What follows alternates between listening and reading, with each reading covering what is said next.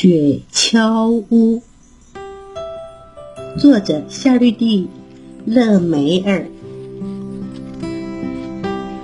巴纳比每天早上去果园摘水果，晚上就会回到温暖的家。这天晚上，他想到了一个有趣的点子。他对毛虫罗宾说：“要实现这个大计划，必须耐心等待冬天到来。”巴纳比的妈妈是木匠，他跟妈妈学会了每一种工具的使用方法。他知道怎么锯木头，先拿个锯子，再拿个铁锤，这边敲敲，那边打打。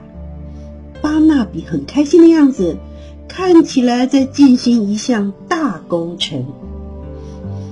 完成啦！原来是为小木屋做了滑雪板。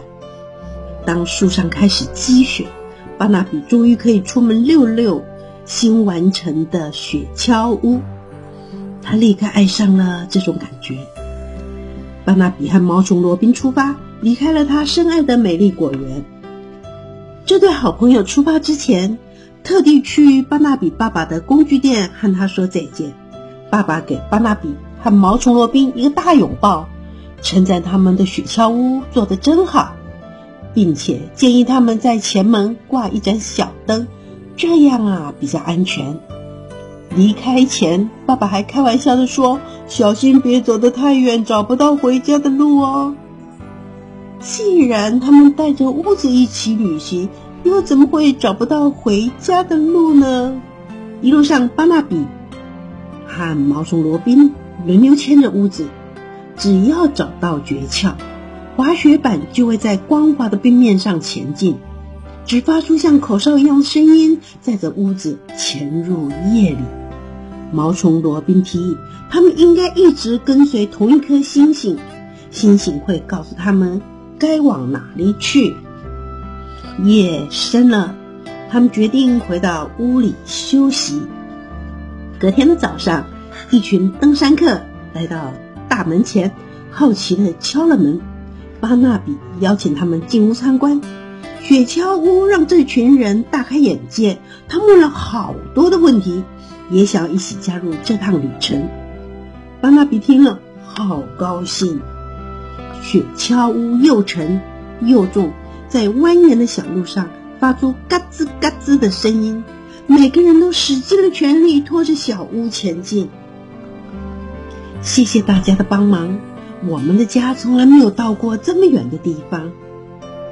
巴拉比、毛虫罗宾和登山客们继续的上路，不过接下来换雪橇屋载着他们前进。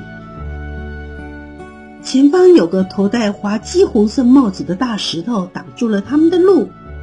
这个石头人看起来不太好相处，他有点生气的说。